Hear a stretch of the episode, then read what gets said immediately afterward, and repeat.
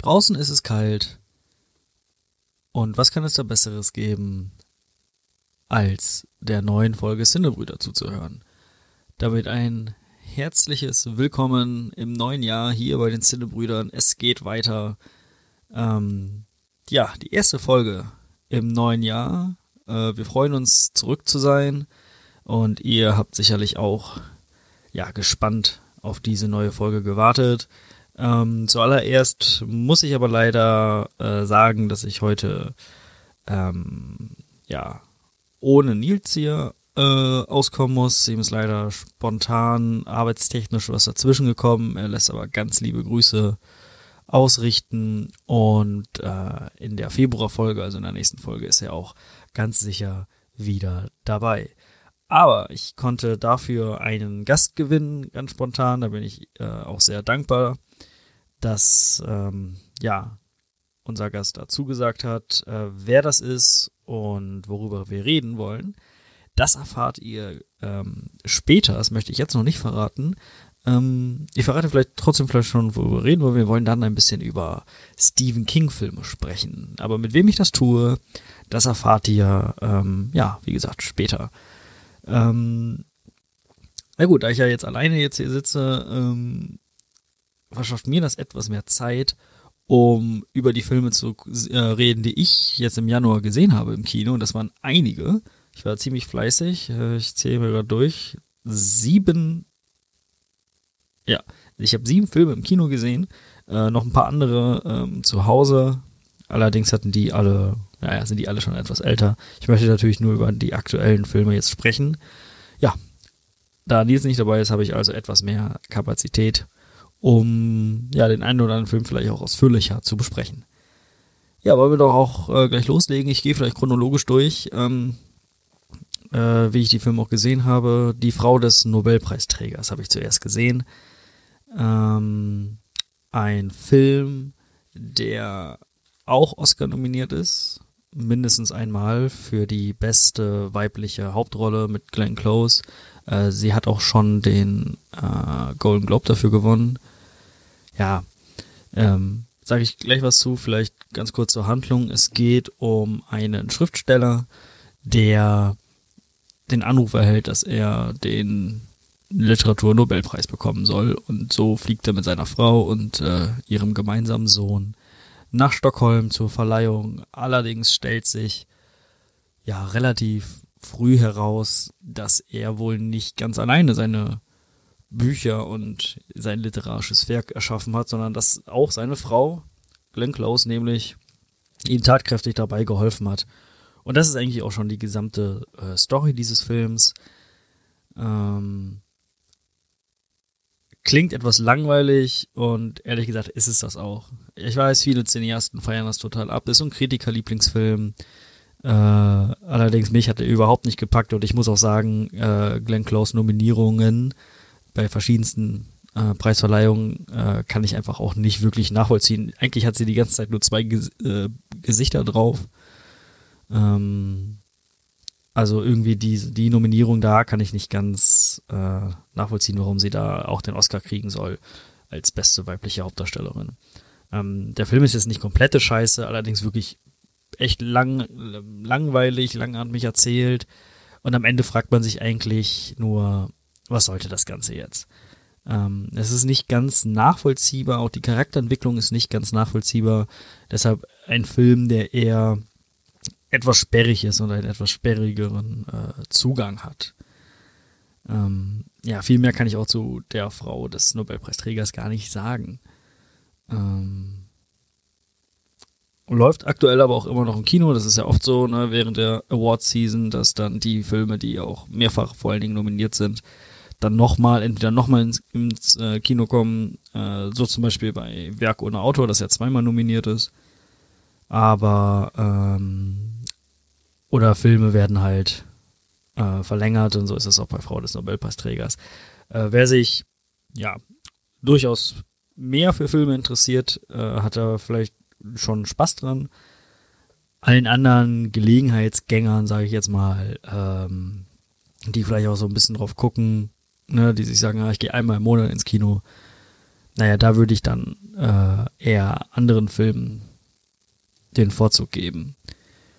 Ähm, nicht gucken braucht ihr auf jeden Fall Robin Hood.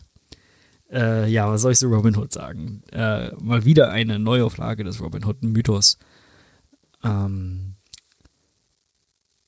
und es ist mit Sicherheit der, ja, es ist der schlechteste Film, den ich im Januar gesehen habe und eigentlich auch jetzt schon auf meiner äh, Flop-Liste für 2019. Also eigentlich kann da gar nicht mehr viel, äh, viel Schlechteres kommen. Äh, vielleicht ganz kurze Story mal wieder. Es ist eine Origin-Story. Ähm, Robin Hood. Also wir sehen Robin Hood, ne, den äh, wie man es kennt, den äh, Adligen, den ähm, ja, beliebten Adel, der dann in die Kreuzzüge zieht und ähm, zurückkommt und ungerechterweise vom Sheriff von Nottingham enteignet wurde. Er ist also quasi, ja, ähm, also er wurde enteignet, er wird ungerecht behandelt und verliert das Mädchen seiner Träume. Äh, und ist natürlich dann auch auf Rache aus. Vielleicht so kurze Übersetzung. Robin Hood wird gespielt von äh, Taron Egerton. Äh, wir haben Ben Mendelssohn in seiner ja, Rolle, die er eigentlich immer spielt, der Sheriff von Nottingham. Wir haben Jamie Foxx als äh, Little John. Ähm, äh, Tim äh, äh, Minchin als äh, Bruder Tuck ist vielleicht einer der wenigen, na, eigentlich ist auch kein Lichtblick. Äh, ja, wo, wo fang, fängt man da an? Also, der, das Grundproblem des Films ist mit Sicherheit, dass man gar nicht so richtig die, ähm, die Zeit einordnen kann. Also die Kostüme sind sowas von absurd und also manchmal denkt man, okay, 80er Jahre, dann ist es wieder frühes Mittelalter. Ähm, das gesamte Setting sieht einfach albern aus. Äh, man hat das Gefühl, Nottingham besteht nur aus einer Straße. Ähm, dann gibt es noch so eine merkwürdige Vorstadt, die anscheinend eine eigenständige Stadt ist, aber auch irgendwie nicht. Irgendwie hat der Sheriff von Nottingham da auch Zugriff drauf.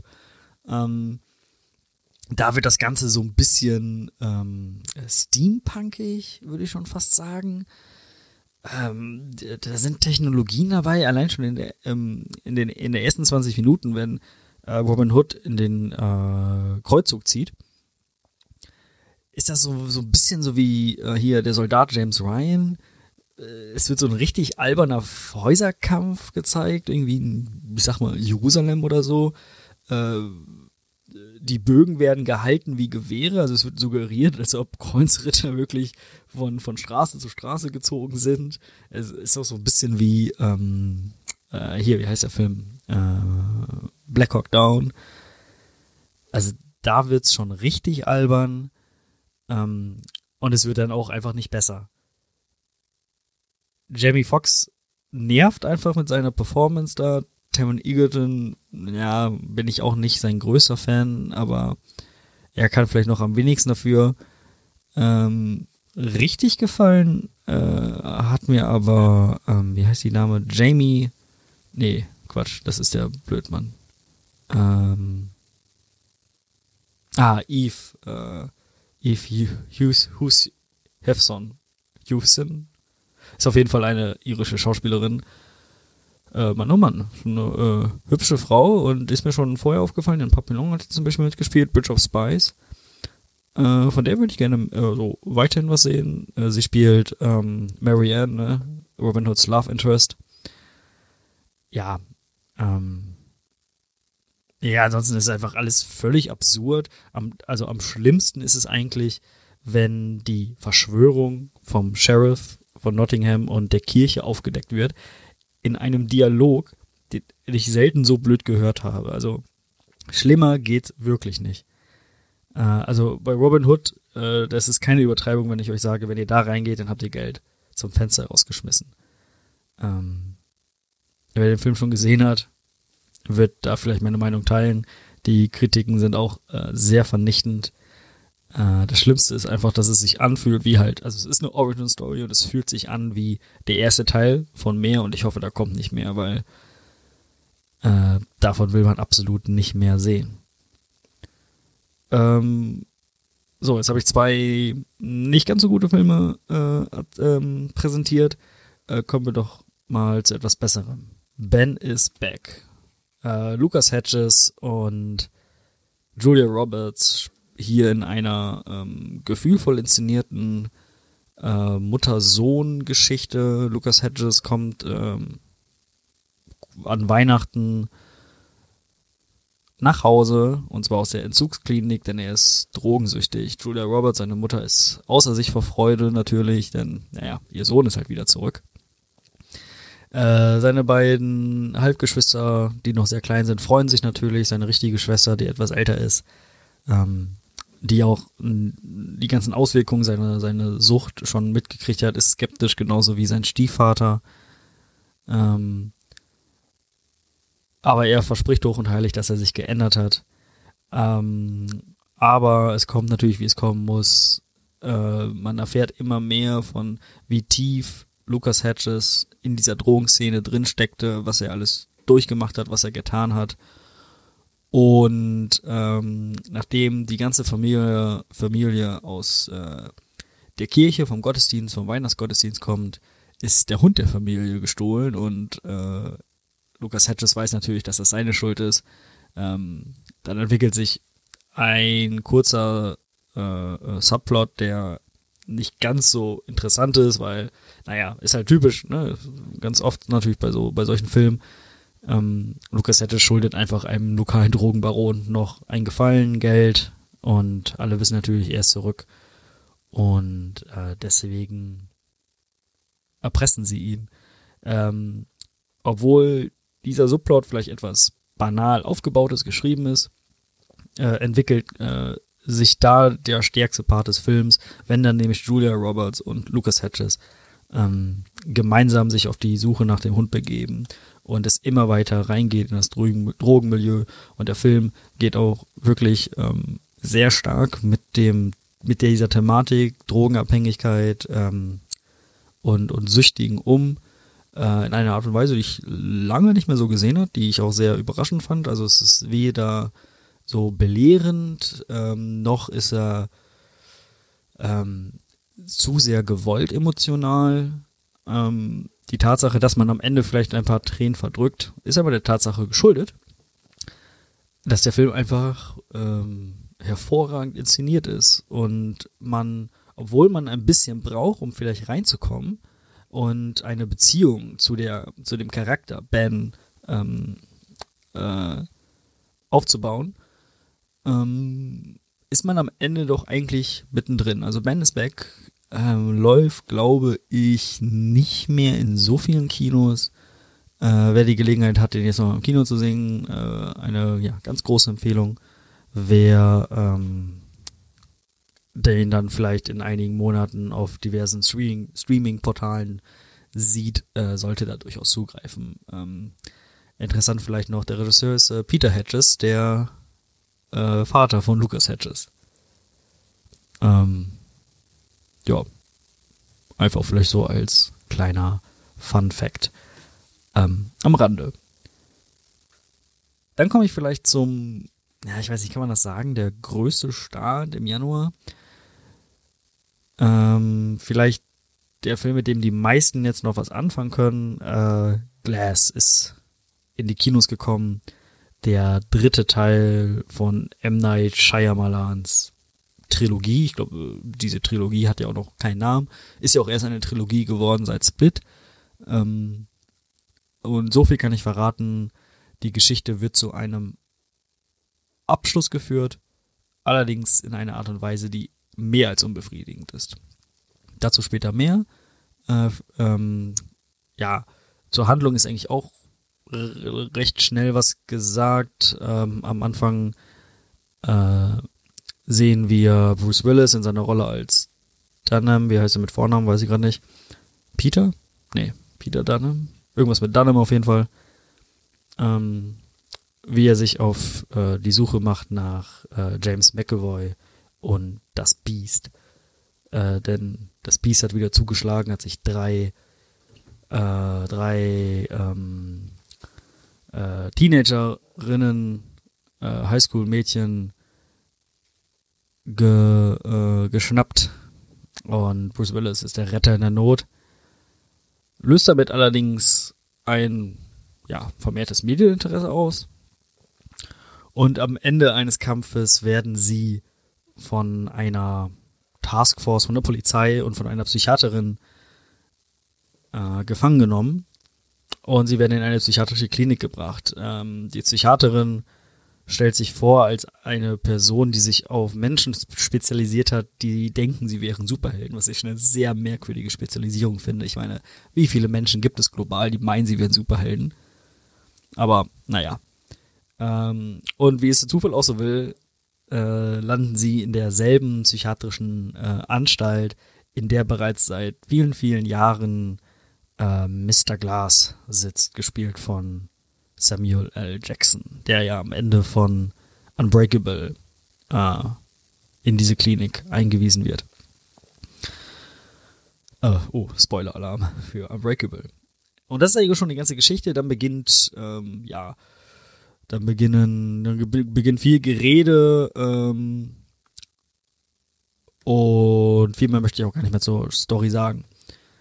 Ja, ähm, ich muss sagen, ich bin einer, der Unbreakable okay fand, Split gut und eigentlich habe ich äh, mir doch viel erwartet. Ich habe viel erhofft von dem Film Glass. Ähm, allerdings konnte der Film meine Erwartungen nicht ganz erfüllen.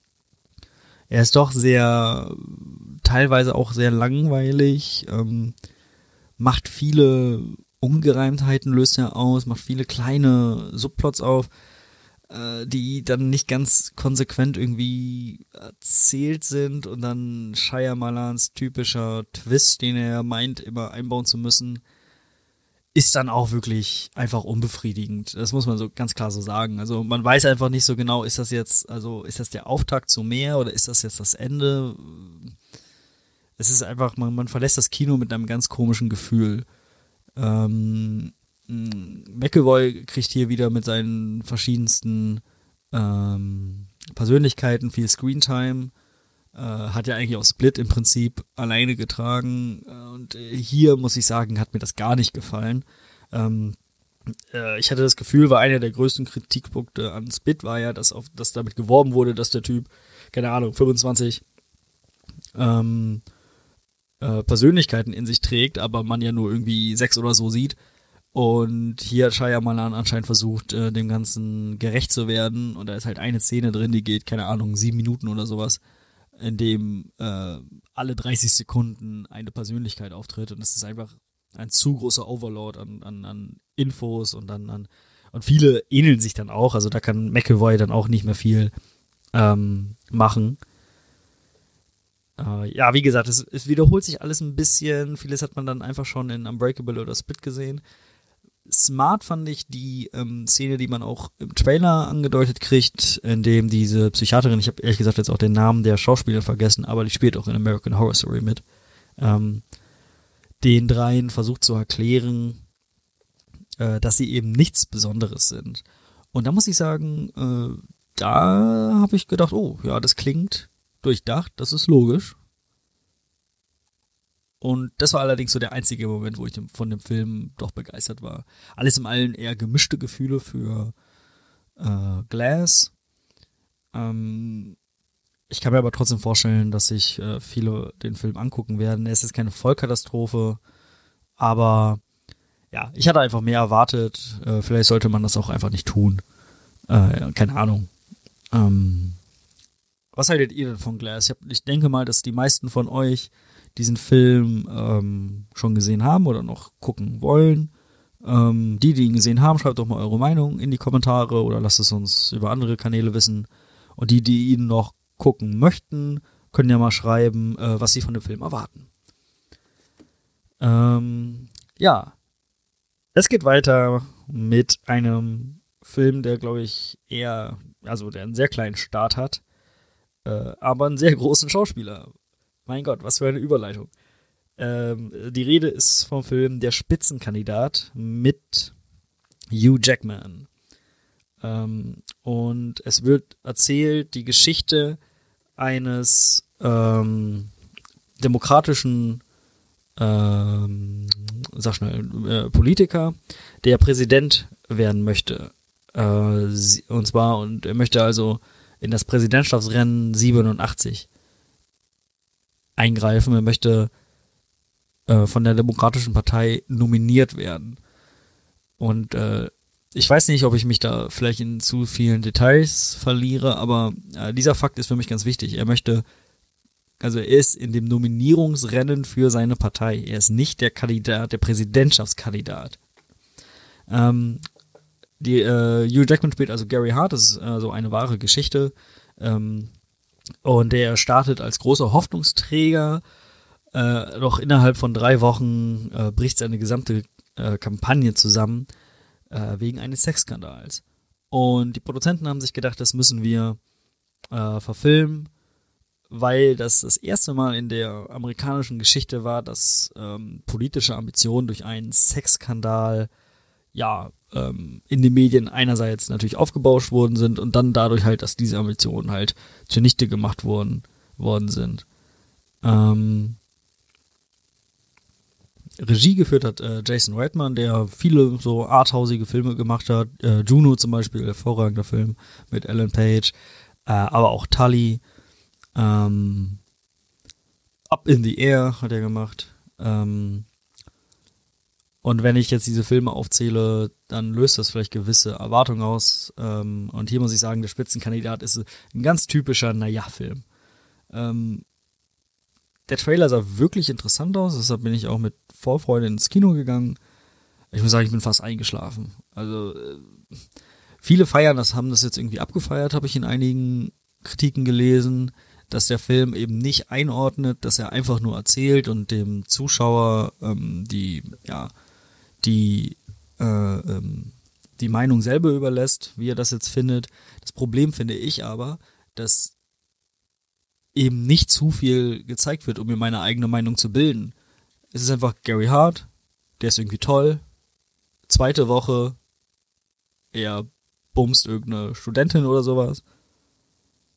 Die Medien stürzen sich dann drauf.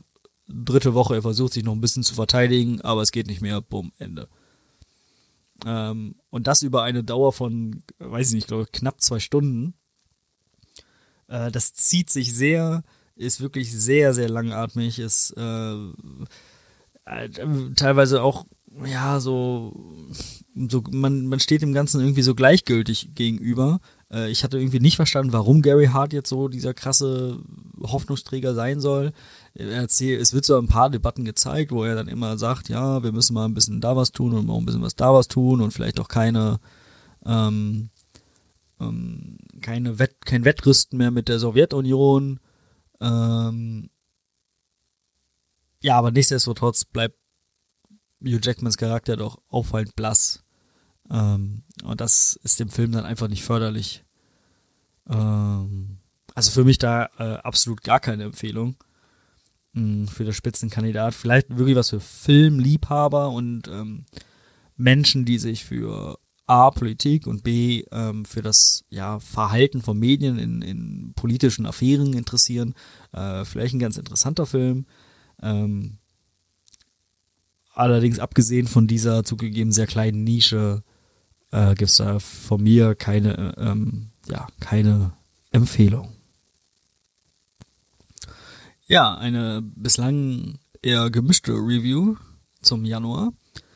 Ähm, bis auf Ben is Back eigentlich kein Film, der da wirklich herausgestochen ist, aber jetzt kommen zwei Filme, das verspreche ich euch, die müsst ihr euch unbedingt angucken. Der erste Film, von dem ich rede, ist ähm, ein Film, auf den ich mich so tierisch gefreut habe, Creed 2. Äh, ich bin ein Riesenfan der Rocky-Reihe. Ähm, und Creed 2 hält einfach alles, was man von einem Rocky-Boxfilm erwarten äh, tut. Ähm, ich gehe jetzt nur mal oft ins Kino und dementsprechend sehe ich einfach viele Trailer immer und immer wieder und äh, oft nervt mich das, aber bei ähm, diesem Trailer, bei dem Film konnte ich einfach nicht genug kriegen. Ich habe jedes Mal, wenn ich den Trailer gesehen habe, so so viel Bock auf diesen Film gekriegt und äh, war dementsprechend äh, so gehypt, als ich dann endlich im Saal saß und bin gehypt wieder rausgegangen. Also ich muss sagen, wirklich richtig, richtig guter Film. Äh, ist vielleicht etwas speziell, also ähm, ja, Leute, die sich vielleicht weniger jetzt für Boxfilme interessieren oder auch die Rocky-Filme, ist das vielleicht nichts. Allerdings trotzdem würde ich jedem empfehlen, da ruhig mal, ruhig mal reinzuschauen. Das Coole ist, dass man nicht mal Creed 1 gesehen haben muss. Ähm, so Story, Adonis, Creed ähm, wird am Anfang des Films Boxweltmeister. Ja, ist glücklich, seine Frau wird schwanger. Äh, Rocky hat äh, die, sein, sein äh, Krebs, ähm, den er ja in Creed 1 diagnostiziert bekommen, anscheinend überwunden. Das ist was irgendwie was Merkwürdiges, das wird einfach nie wieder erwähnt, auch nicht in Creed 1, aber egal. Das ist was anderes.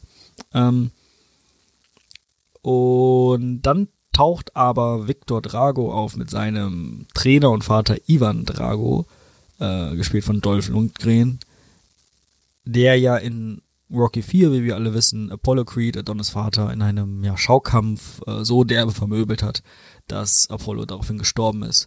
Dann ist Rocky nach Moskau geflogen und hat äh, Ivan Drago zum Kampf des Jahrhunderts herausgefordert. Ich möchte gar nicht verraten, wie das ausgeht. Jeder, der diesen Film noch nicht gesehen hat, sollte es unbedingt tun, so wie eigentlich alle anderen Rocky-Filme. Ähm, und obwohl zum Beispiel dann die etwas späteren Rocky-Filme wie Rocky 3 und Rocky 4 äh, sich irgendwann nur noch auf die Trainingsmontagen und ja, ähm, ähm, dann die Kämpfe und die Choreografien verlassen hat, äh, ist es hier in Creed 2 wieder mal Back to the Roots. Es ähm, wird auch die Welt ähm, ja, abseits des Ringes erzählt und ein großer Fokus wird darauf auf die Familie gelegt. Äh, was bedeutet Familie? Was bedeutet Erbe der Familie? Und das ist wirklich hervorragend und macht auch wirklich Spaß äh, zuzugucken. Und das gepaart mit wirklich richtig geil choreografierten Boxkämpfen, ähm, richtig coolen Trainingsmontagen mit einem fetten Soundtrack. Äh, ja, macht einfach Bock zu gucken. Leute, ich, was soll ich noch großartig dazu sagen? Rennt jetzt ins Kino oder hört erst die Folge zu Ende und dann rennt ihr ins Kino. Ähm, ja, und habt einfach mit diesem knapp zweistündigen Film äh, eine gute Zeit. Wirklich, es lohnt sich. Ähm, und das sagt euch, wie gesagt, einer, der äh, alle Rocky-Filme mehrmals gesehen hat. Ähm, genau, also Creed 2 äh, auch hier Robin Hood, ähm, das erste negative Highlight 2019, Creed 2 ein positives Highlight 2019, jetzt schon. Und ein Film, der dem ich fünf Sterne bei Letterbox gegeben hat, ähm, der noch besser war als Creed 2 und der jetzt schon ganz weit oben steht auf meiner äh, Hitliste 2019, ist Green Book. Fünffach Oscar nominiert, unter anderem Bester Film, ähm, bester Hauptdarsteller Vigo Mortensen, bester, äh, hier ist ähm, Nebendarsteller Mahershala Ali. Ähm, Green Book erzählt die Geschichte von dem schwarzen Pianisten Don Shirley, der eine Konzertreise in den tiefsten Süden der USA macht und er heuert äh, Vigo Mortensen an, der spielt äh, Tony äh, The Lip er hat auch einen richtigen Familiennamen, Vallelonga, genau, Vallelonga, Toni Vallelonga, ein ähm, italienisch stemmen, äh, wie heißt das? Ein italienisch stämmiger? Ein Amerikaner mit italienischen Wurzeln, ähm, der ein einfacher Mann ist, ähm, in der Bronx lebt und ja, typische Working Class und ähm, der auch durchaus zwei funktionierende Fäuste hat. Und Don Shirley äh, ja, heuert, wie gesagt, Tony an, um sein Fahrer zu sein und natürlich um ein Auge auf ihn zu haben, während er da unten im Süden ist.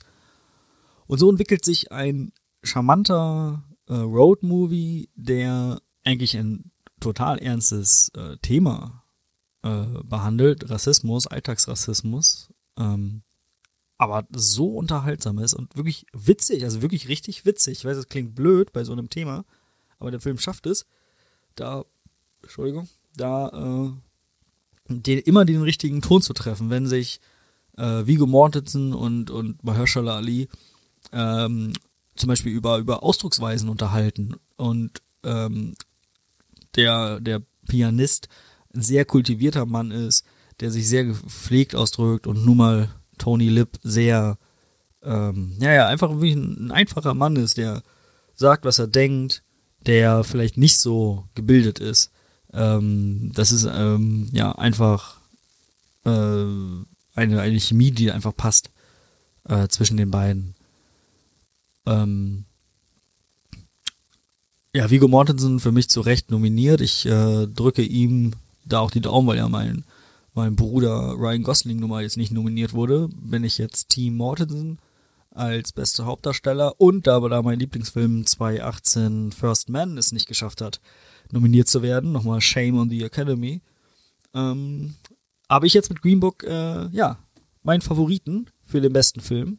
Leute, ich kann es nur sagen, wirklich, guckt durch diesen Film an, ihr werdet es nicht bereuen. Das ist wirklich, irgendwo habe ich gelesen, ein Feel-Good-Movie, der Rassismus behandelt.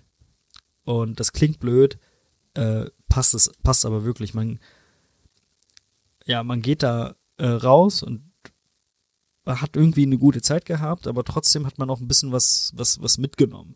Und ähm, ich weiß jetzt nicht, wie es bei euch ist, aber äh, ich fühle mich immer blöd, wenn mir, wenn mich ein Film so belehren will. Und das macht der Film nämlich Gott sei Dank nicht. Der macht es nämlich genau richtig. Der trifft immer genau den richtigen Ton. Äh, und und ähm, die Charaktere sagen dann auch die richtigen Sachen. Ohne dann das Thema irgendwie zu verniedlichen oder zu verharmlosen, aber auch nicht, um es irgendwie dem Zuschauer irgendwie so richtig knallhart in die Fresse zu, äh, zu werfen. Ähm, das hat mir nämlich so sehr an dem Film gefallen. Und wie gesagt, er ist einfach witzig, da sind richtig, richtig intelligente Dialoge dabei. Ähm, gut, die Musik ist es nicht meins, aber naja. Ähm, er spielt übrigens äh, 1962, vielleicht nochmal interessant für den einen oder anderen, der vielleicht auch die Zeit mag, weil das Setting auch immer sehr gut passt und die Ausstattung. Ähm, also Green Book wirklich an dieser Stelle eine Riesenempfehlung. Ich werde dann in der nächsten Folge fragen, äh, wer den Film gesehen hat und wer da gesagt hat, er hat ihn nicht gesehen. Ja, dem weiß ich nicht. Den werde ich ausschimpfen. Ja, das war's dann auch schon quasi mit den Filmen, die ich im Januar gesehen habe.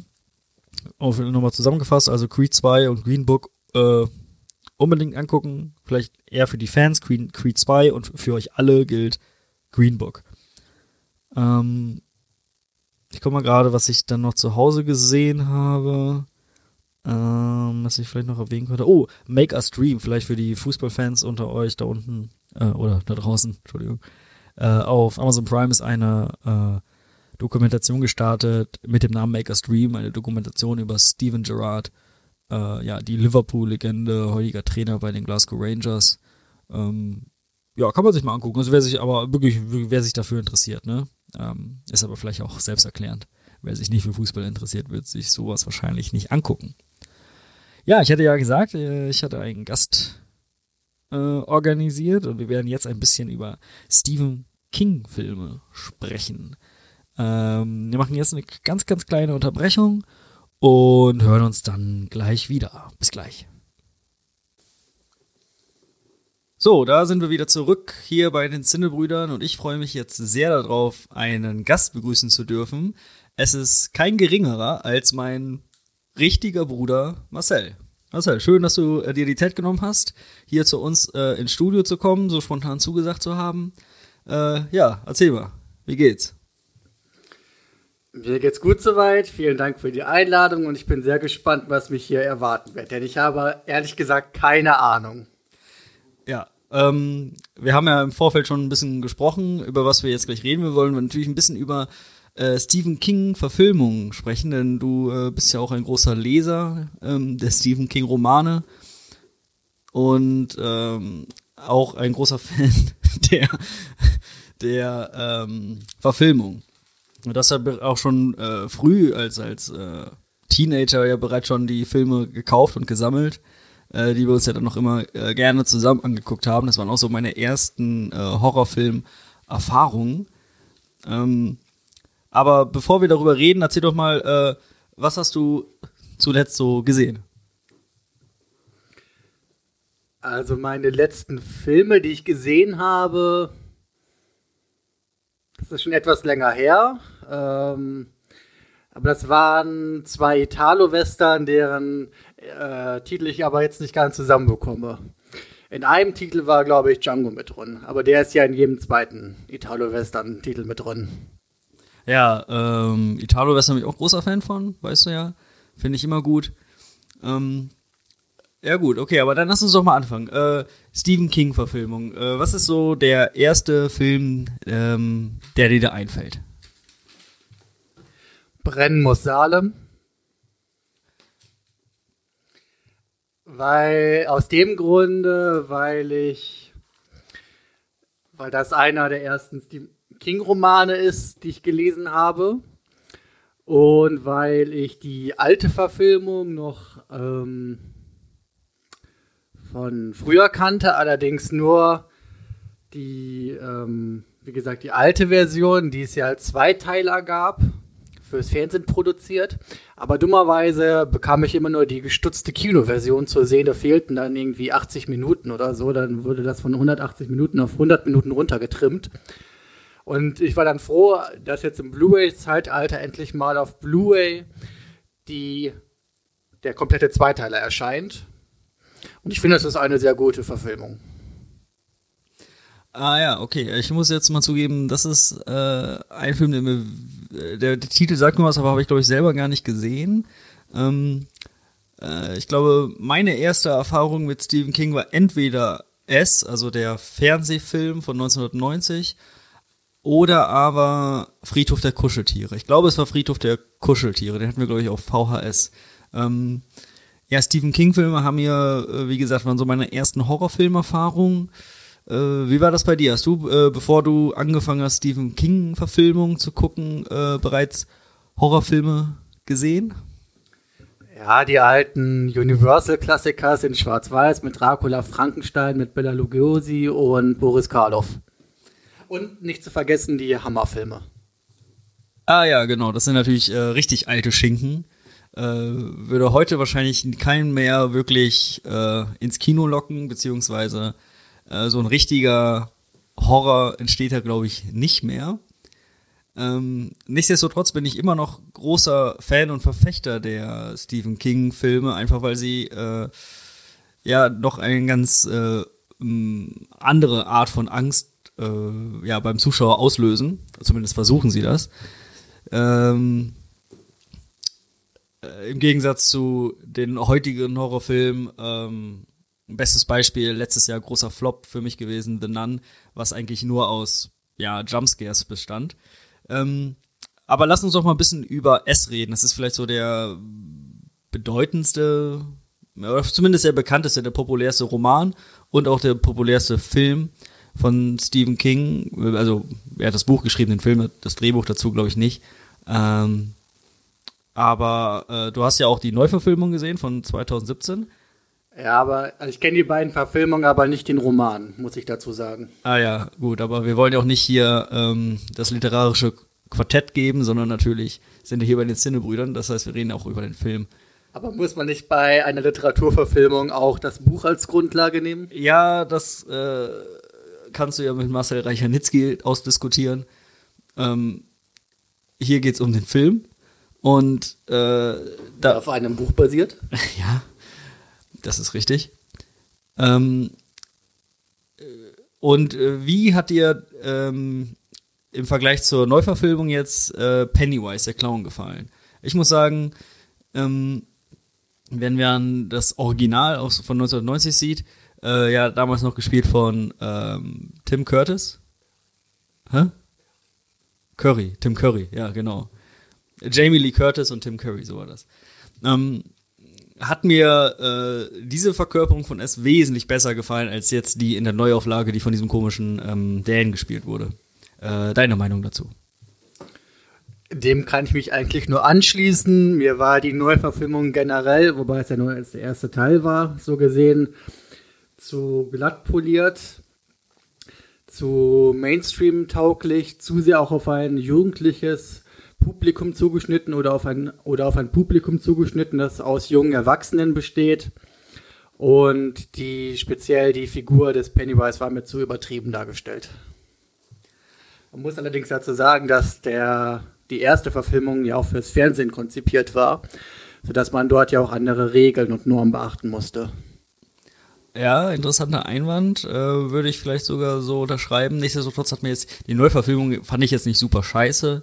Ähm, war halt, wie du schon gesagt hast, äh, sehr auf modern getrimmt. Ich bin trotzdem gespannt auf den zweiten Teil, der ja dieses Jahr im Kino kommt.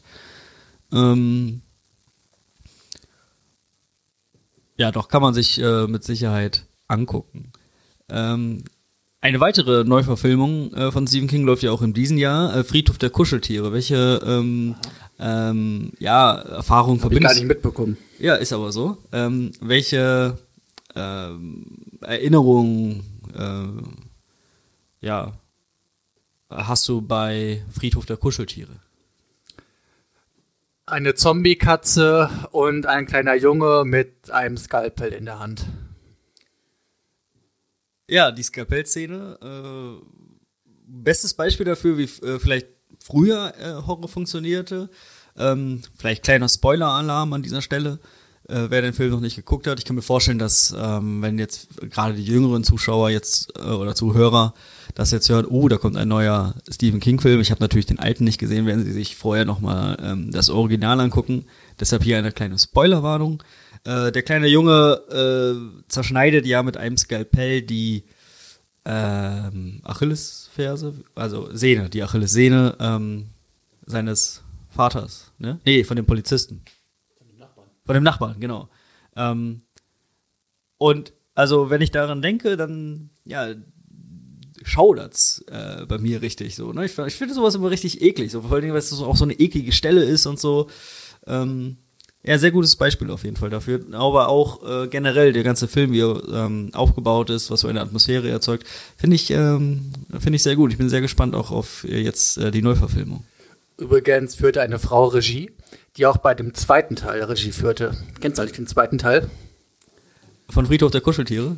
Ja, da gibt es einen zweiten Teil. Äh, nee, sagt mir nichts. Hat nichts mit dem ersten Teil zu tun, hat noch weniger mit dem Buch zu tun. Ist eigentlich dieselbe Geschichte.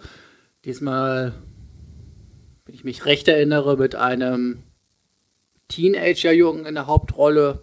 Ansonsten dieselbe Geschichte. Aber kleines, kleine Info am Rande.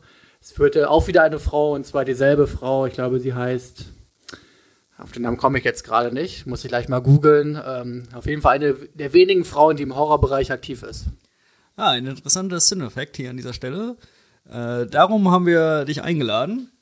Genau für solche äh, ja, interessanten Facts.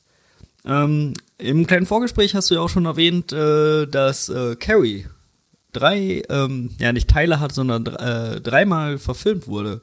Hast du alle drei gesehen? Nein, ich kenne nur die alte Verfilmung mit, äh, wie heißt sie denn noch?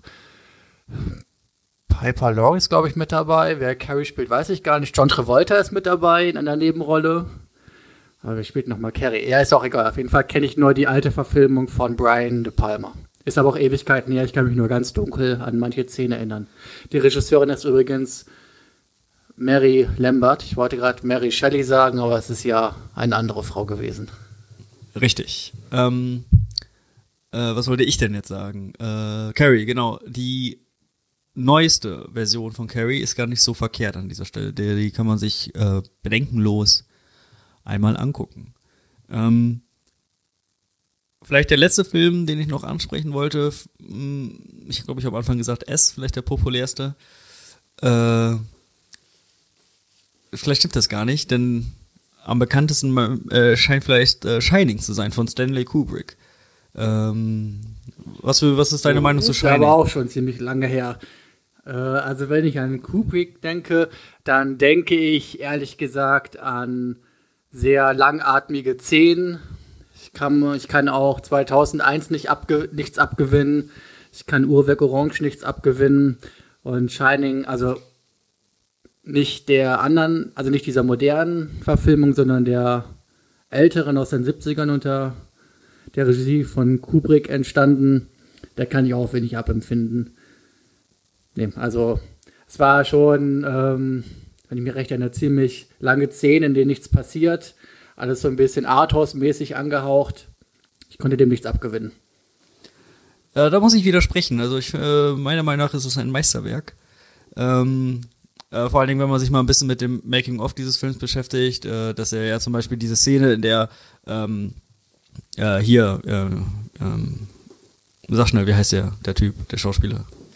Jack Nicholson. Jack Nicholson, genau. Wenn Jack Nicholsons Frau äh, da ähm, sein, sein literarisches Werk durchguckt und schaut, oh, was hat mein Mann denn so neu geschrieben und dann ähm, ja auf jeder Seite das gleiche steht. Wusstest du, dass ähm, Kubrick sich geweigert hat, ähm, irgendwann nur noch Blankpapier zu benutzen, beziehungsweise einfach nur noch Kopien? Er hat nämlich verlangt, dass jede einzelne Seite von echten Leuten geschrieben wird. Kleiner Fakt am Rande. Nee, das ist mir auch neu. Aber wie gesagt, die, die sind die Geschmäcker ja auch verschieden, wie so immer. Mir war der Film zu steril und zu sperrig auch einfach. Ja, nichtsdestotrotz viele ikonische Szenen natürlich auch Einzug in die Popkultur gehalten, oft zitiert. Äh, irgendwas muss ja der, an dem Film sein. Vielleicht ist es auch einfach der Ruf. Manche Filme haben den Ruf, Klassiker zu sein, sind gut. Man geht mit dieser Erwartungshaltung an diese Filme heran, stimmt in den Chor mit ein, obwohl eigentlich die Filme total langweilig sind. Anderes Beispiel für mich ist, wie gesagt, 2001. Hochgelobt. Ich fand es einfach nur langweilig. Ja, so sind die Geschmäcker unterschiedlich. Äh, ich für meinen Teil kann jetzt nur noch sagen, ähm, wer sich noch nicht mit Kubricks Werk beschäftigt hat, äh, kann das gerne mal tun. Äh, aber du hast recht, äh, durchaus vielleicht manchmal etwas äh, langatmig und äh, vielleicht für jüngere Zuschauer auch sehr, ein, sehr also ist das sehr sperrig, vielleicht äh, da den, den Zugang und den, den Einstieg zu finden. Wir haben uns ja bis hierhin eher über die Romane unterhalten. Es wurden auch viele Kurzgeschichten verfilmt nach Stephen King. Kurzgeschichten, keine Romane. Das ist auch ein ziemlich spannendes Kapitel, weil man aus einer, oft aus einer, versucht hat, aus einer Kurzgeschichte, die nur ein paar Seiten umfasst, einen 90-Minuten-Film zu machen. Ah ja, so äh, Beispiele dafür? Ja, ähm, Stand By Me ah, ja. ist, glaube ich, beruht, glaube ich, auf einer Kurzgeschichte, aber ein sehr, sehr guter Film. Ist auch bei mir ziemlich weit vorne. Vor allen Dingen, weil es hier auch eine untypische King-Verfilmung ist. Weiterer, weiterer Fun-Fact, äh, da habe ich das Originalplakat. Hört, hört. Äh, ansonsten fällt mir äh, die Kinder des Zorns die Reihe ein. Da gibt es ja auch zig Teile mittlerweile von. Ich frage mich bis heute, wie man so viele Teile aus einer Kurzgeschichte pressen kann. Und natürlich nicht zu vergessen, ähm, hier mit den, ähm, wo die ganzen Elektrogeräte und die Autos verrückt spielen. Rea M. Da hat hier sogar Stephen King bislang als, äh, bis im, also bislang zum ersten und einzigen Mal auch Regie geführt. Ah, okay, das ist äh, sehr interessante ähm, Sachen, die du raushaust. Und Kinder des Horn zum Beispiel habe ich auch äh, gar nicht mehr auf dem Schirm gehabt, aber jetzt so sagst du das auch, ähm, zumindest der erste Teil fand ich gar nicht schlecht. Und wie das dann so oft ist, manchmal, äh, dann wird da halt so viel rausgepresst und, und äh, weiterhin versucht, Geld rauszumachen. Ich meine, manchmal kann ich es auch verstehen, aber naja, äh, groß was bei rumkommt, tut dann dann nichts. Äh, aber Kindersongs an dieser Stelle kann man sich auch mal äh, reinziehen, ist bestimmt bei Amazon Prime oder äh, sowas. Aber Netflix glaube ich nicht. Ähm, genau, und Stand By Me auch eine absolute Empfehlung an dieser Stelle. Ja, ähm, vielleicht noch eine, äh, ein abschließendes, äh, eine abschließende Frage. Welchen Film möchtest du als nächstes im Kino sehen? Ich habe ehrlich gesagt nicht auf dem Schirm, was derzeit im Kino so läuft. Aber vielleicht hast du jetzt eine Empfehlung für mich. Ähm, da wir früher auch immer gerne zusammen Rocky gesehen haben, kann ich dir aktuell äh, Creed 2 empfehlen. Also, sehr guter Film. Muss man denn Creed 1 gesehen haben? Äh, nee, das ist das Coole, muss man nämlich nicht. Na gut, vielleicht gebe ich dem eine Chance. Ja. Und äh, wenn du sonst noch weiter Fragen hast, hast du das Glück, dass du einen echten Sinnebruder als biologischen Bruder hast. Ähm, auf jeden Fall besten Dank für deine Zeit und äh, genau, ähm, weiterhin viel Erfolg. Und ähm, ja, mir bleibt an dieser Stelle auch nichts weiter zu sagen, als äh, mich wieder für eure, für euer Zuhören, euer Einschalten zu bedanken. Beim nächsten Mal äh, melden wir uns wieder im gewohnten Du, äh, dann live aus Berlin ähm, äh, am Oscar-Wochenende. Äh, und da werden wir auch einiges für vorbereiten. Also seid gespannt, geht weiter ins Kino, guckt euch Filme an. Bis dahin, eure Cinebrüder.